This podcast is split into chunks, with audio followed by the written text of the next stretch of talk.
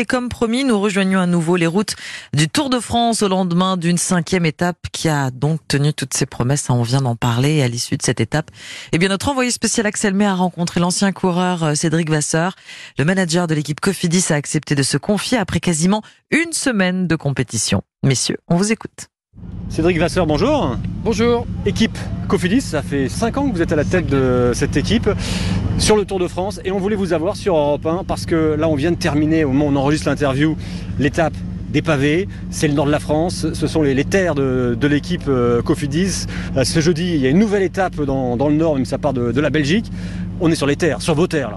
Oui, on est sur nos terres depuis euh, notre retour du, Danemark. C'est vrai qu'on a eu la chance d'avoir une journée de repos à Lille, l'étape d'Unkerque-Calais, l'étape des, pavés qui franchement a, vraiment marqué les esprits, une étape très difficile cas, ce qui nous concerne, on est, plutôt content du passage dans la région parce qu'Anthony Pérez a été euh, un des grands animateurs de l'étape de Calais. Il a été le plus combatif du jour. Et puis, sur l'étape des pavés, notre crainte, c'était de voir Guillaume Martin perdre beaucoup de temps pour le classement général. Alors, il perd qu'une minute 09 sur l'échappée. Ça veut dire que l'étape des pavés n'a pas été, euh, nous a pas été fatale, en tout cas, avec un Max Walshed qui vient chercher une bonne 12e place malgré une chute en début d'étape. Globalement, euh, pour nous, le bilan est, plutôt positif. parce que cette étape euh, qui arrivait donc sur la, la trouée d'Arambert, là où on est en train d'enregistrer cette interview, cette étape des pavés, Autant les premiers jours ont été impressionnés par les, les Jumbo Visma, les, Van Aert, les, les Roglic, les, Vingegaard.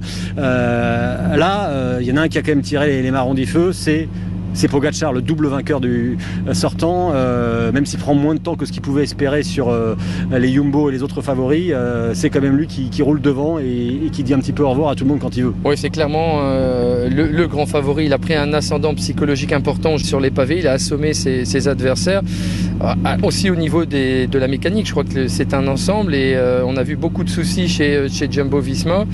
on sent aussi peut-être un petit peu une équipe plus dispersée, c'est-à-dire qu'ils savent pas trop s'ils doivent jouer la carte Van Aert, la carte Roglic, la carte Vingegaard. Et quand on joue sur trois fronts, eh bien, on diminue par trois notre force de frappe. Du côté du AE, c'est clair, il n'y a qu'un coureur, c'est euh, Pogacar. Et il est suffisamment fort maintenant, euh, je pense, pour, pour assumer ce rôle de leader. Quand on regarde Cédric Vasseur, euh, le début de ce tour, dès la première étape, il est troisième du contre-la-montre, sous la pluie. Pogacar, ça veut dire qu'il a, il a pas peur, il est en confiance. Sur les pavés, il est devant tous, les, tous les autres, derrière l'échappée, mais devant tous les autres favoris. Bah, c'est il s'est gagné un peu partout et être dangereux partout. Alors certains, c'est toujours les comparaisons sont compliquées, le, le comparer à Eddie Merckx, mais c'est vrai qu'il a une capacité à s'adapter à tous les terrains. C'est le numéro un du moment. On a eu, euh, on a eu des airs euh, Eddie Merckx, Bernard Hinault, Greg Lemon, etc. Je, pense que effectivement euh, Tadej Pogacar, de par sa simplicité aussi, hein, il, il impose pas non plus trop, mais il est, il a, il a cette intelligence de course et puis surtout il est capable de faire le, bon effort au bon moment. On on peut pas le surprendre. On peut pas le surprendre et, et je crois que cette étape des pavé lui donne un, bon ascendant, je l'ai déjà dit, psychologique. L'équipe va être en confiance, elle sait que son leader est, euh, à la hauteur. Maintenant, on va aussi arriver sur un terrain qui est plus son terrain de prédilection, c'est le terrain vallonné, la montagne en fin de semaine. On va voir sur la première ascension de la planche des belles parce que ça sera la première explication en, montagne. Mais il est fort à parier qu'on assiste au même scénario. Vous le disiez, hein, le, contre-la-montre de Copenhague a déjà donné un petit peu le, ton de ce Tour de France. L'étape des pavés confirme ce ton. Le, grand, le grandissime favori, c'est Pogacar. Votre équipe, euh, on vous le rappelle régulièrement, 2008, la dernière victoire de, Cofidis sur le Tour de France. Euh, cette année-là, il en avait eu deux. Dumoulin et Chavanel. Euh, ça vous pèse un petit peu, ça C'est une pression Ces deux victoires cette année-là, elles nous ont coûté cher parce qu'il faut attendre longtemps pour en retrouver une. Mais non, non moi, à, titre personnel, j'ai mis 10 ans avant de regagner sur le Tour de France. Donc je, pense que la victoire d'étape est, relativement possible cette année. On a une équipe qui s'est bien renforcée. Le classement UCI nous le prouve. On est dixième équipe mondiale sur l'ensemble de la saison 2022. On a gagné 11 courses avec 7 coureurs différents. Des coureurs comme Yon Izagirre se sont déjà imposés sur le tour. Simon Getschke. On lance de nouveau dans le, grand bain avec Benjamin Thomas, avec Victor Lafay.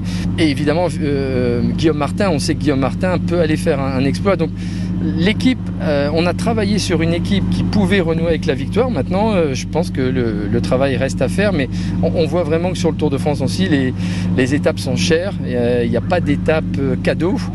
Et en tout cas, nous, on va se, battre bah, pour renouer avec cette victoire. On l'attend depuis tellement longtemps que ça nous ferait plaisir.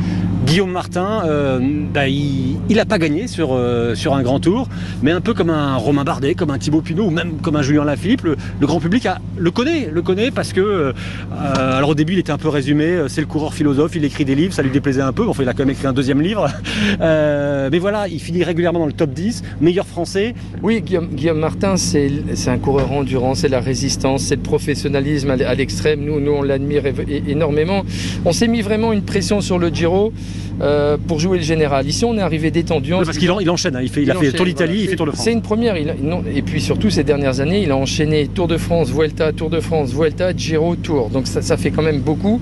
Mais, mais volontairement, on savait que le vent au Danemark, il n'y en a pas beaucoup eu de vent. Les pavés pouvaient vraiment nous faire mal et nous faire perdre 10 minutes. Aujourd'hui, le débours n'est pas à 10 minutes. On a peut-être une minute 30 de Pogacar. Ça veut dire quasiment rien. Et ça nous laisse vraiment entrevoir une, possibilité, une nouvelle possibilité de rentrer dans les top 10 du, Tour de France. Mais au-delà de, ce classement général qu'il a déjà fait à deux reprises, il a terminé 8e, 9e du, du Tour, meilleur français. Il le sait aussi, Guillaume, l'objectif maintenant c'est d'aller gagner une étape. Et je pense que cette victoire d'étape va augmenter encore ses capacités bien faire au général parce que c'est un coureur qui marche aussi au mental et il a veut tellement cette victoire que bah, on aimerait lui offrir. Donc il y a pas mal d'étapes qui pourraient lui convenir. Dernière question, Cédric Vasseur. Quand on est manager d'une équipe, il faut avoir le, cœur, le palpitant euh, bien, qui résiste parce que on, souffre avec les coureurs. Il y a du stress. Il y a en plus toute la gestion administrative qui s'ajoute à ça. Oui, il faut, euh, avoir le cœur bien attaché. Ça c'est sûr parce qu'il n'y a pas que sur le Tour de France. Tout au long de la saison, c'est euh, un petit peu de la même, façon. On a une équipe féminine à gérer, une équipe en e-sport. Euh, beaucoup d'objectifs, mais, mais, je veux dire la passion du cyclisme, la passion du Tour de France, ça nous permet vraiment de, de faire face à cette, à cette pression. Et puis le groupe est, vraiment un groupe facile. On, a un esprit de camaraderie, ça rigole avec Anthony Pérez, on se marre vraiment bien dans ce, dans ce, dans ce groupe. Et euh, bah ça, moi, ça me permet de, bah de, gérer ce stress, cette pression. Et puis, ça fait déjà la cinquième année maintenant, donc j'ai un petit peu plus de recul que sur mon premier Tour de France. vous avez un secret Vous faites du, faites du yoga ou autre chose? Euh, Je dois me remettre au vélo, mais le problème, c'est le, le, temps qui manque. Non, je pense que j'essaie tout simplement de, de, prendre du recul. Et puis, euh, l'expérience montre que si ça va pas aujourd'hui, ça ira bien demain. Donc, on sait très bien qu'après la pluie, il y a le beau temps, il faut pas, faut pas stresser. Donc, ça, ça, ça ira. Cédric Gasser, le manager de la formation cycliste Cofidis. Merci beaucoup. Merci à vous. Et merci à Axel May pour cette interview enregistrée hier soir à l'issue de la cinquième étape. La sixième, celle du jour, sera la plus longue de cette édition 2022. Près de 220 km entre Binche en Belgique et Longwy en Meurthe-et-Moselle. On en parle à 7h20 dans le journal du Tour de Martin Lange.